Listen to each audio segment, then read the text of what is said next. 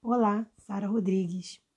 Muitas das vezes a gente fica tão feliz com uma coisa boa que acontece na vida da gente que a gente às, vezes se esquece que a gente tem que tomar cuidado para que o orgulho não suba ao coração. Porque a gente fica empolgado, fica vaidoso, vaidosa, com as coisas boas que acontecem, com algumas conquistas que a gente faz, e essa vaidade pode acabar virando um problema e levando, nos casos mais graves, à ruína. E essa é uma da grande lição que a gente vai tirar na história de hoje. Vamos avaliar mais um texto bíblico juntos? Vem comigo. Em Lucas capítulo 10, versículo 17, diz assim: E voltaram os setenta com alegria, dizendo: Senhor, pelo teu nome, até os demônios se nos sujeitam. E disse-lhe Jesus então: Eu via Satanás como um raio cair do céu. Eis que vos dou poder para pisar em serpentes e escorpiões, e sobre toda a força do inimigo, e nada nos, vos fará dano algum.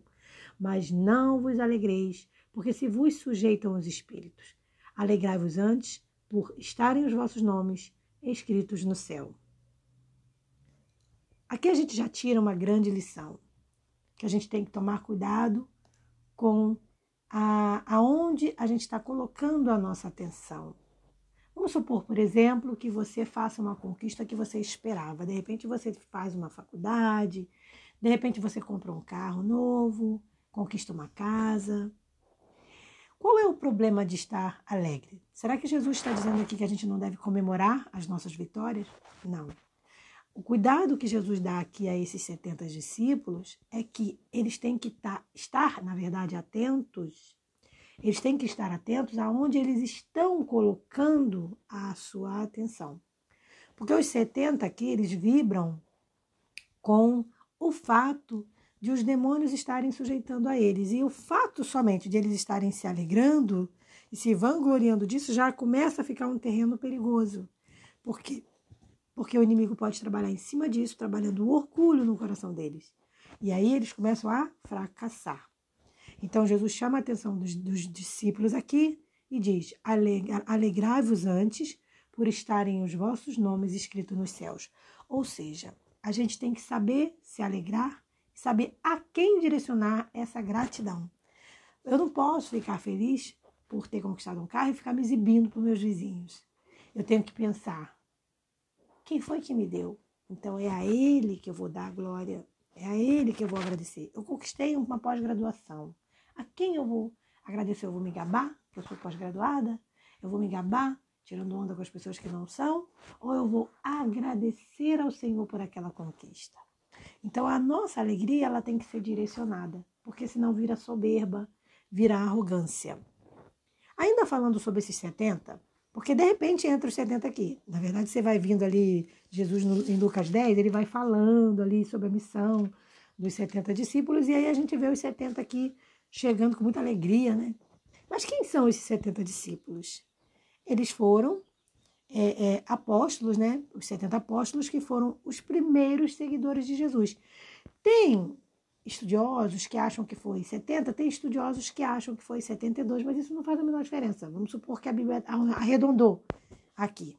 Se fosse 72, ele falou 70 porque para não entrar no número exato. Pode ter sido 70, pode ter sido 72, isso não faz a menor diferença. O importante é saber que essas pessoas aceitaram o chamado de Jesus e foram fazer um projeto muito especial, que era levar o evangelho de Jesus para outros lugares, para outras, para outras pessoas. Então, esse número é simbólico, porque ele, na verdade, indica que pessoas são enviadas numa missão a partir do momento em que elas têm a fé em Jesus. Então, sabe, você está em casa agora, deitado às vezes na sua cama, no seu sofá, ou às vezes você está no transporte e você pensa, ah, mas eu não tenho missão nenhuma. Que missão eu poderia ter? Às vezes eu estou falando para alguém que nem está na igreja, aí pensa, ah, eu não tenho missão. Tem sim. Qual é a sua missão? Falar do amor de Jesus onde você estiver, quando você tiver a oportunidade, sem ser inconveniente, claro. Viver o amor de Jesus, demonstrar na sua vida que você tem as, as vitórias de Jesus se realizando na sua vida. Então você fica doente, você é curado, isso é uma vitória, isso é uma glória. Você, você exalta o nome do Senhor, você diz: Olha, eu tive isso, me curei assim, assim. Com a ajuda do Senhor, isso é testemunho. Então, esses, esses 70, eles são chamados para serem batizados e, serem, e testemunhar do amor de Jesus. Então, essa é a missão de qualquer um. Sabe, a gente não tem que achar que ah, é só para quem recebe um chamado especial. Não, todos nós recebemos um chamado especial. A diferença é que uns aceitam, outros não. Uns correspondem, outros não. Uns partem, botam a mão na massa, outros não. Mas o conselho de Jesus é: se você for fazer alguma coisa para o Senhor, se você for viver uma vida porque é uma escolha, né? Eu decido viver para Deus. Eu quero colocar Deus em primeiro lugar. Eu não quero sair de casa sem conversar com Deus. Eu quero ler a Bíblia. Eu quero levar a Bíblia para o trabalho, seja em aplicativo no celular, seja uma Bíbliazinha pequena no bolso. Eu quero falar de Jesus. Ah, eu sou motorista de, de Uber. Eu tenho, tendo uma oportunidade, eu vou comentar alguma coisa de uma vitória que eu recebi. Vou falar um verso bíblico. Então, você já está fazendo o quê? Você já está testemunhando. E sempre tomando cuidado para não deixar o orgulho, nem com as obras das vitórias que Deus te dá e nem com as suas coisas, subir ao seu coração. Porque você não pode mudar o foco. O foco qual é? Reconhecer Jesus como nosso Salvador e como nosso mantenedor. Por isso a palavra de Deus diz: não andeis ansiosos com que a vez de comer, com que a vez de beber. Porque quem vai cuidar disso? É o Senhor. E essa é uma das nossas maiores preocupações, não é mesmo? Eu volto mesmo me pego me preocupando, ai meu Deus, ai, o negócio subiu o preço, ai, o que eu vou fazer? E a gente tem que pensar, louvado seja o nome do Senhor, tá tudo na mão do Senhor, Deus sabe o que faz, Deus, Deus é meu Pai, Ele vai me manter, e Ele nos mantém. A gente chegou até aqui, entenda sempre isso.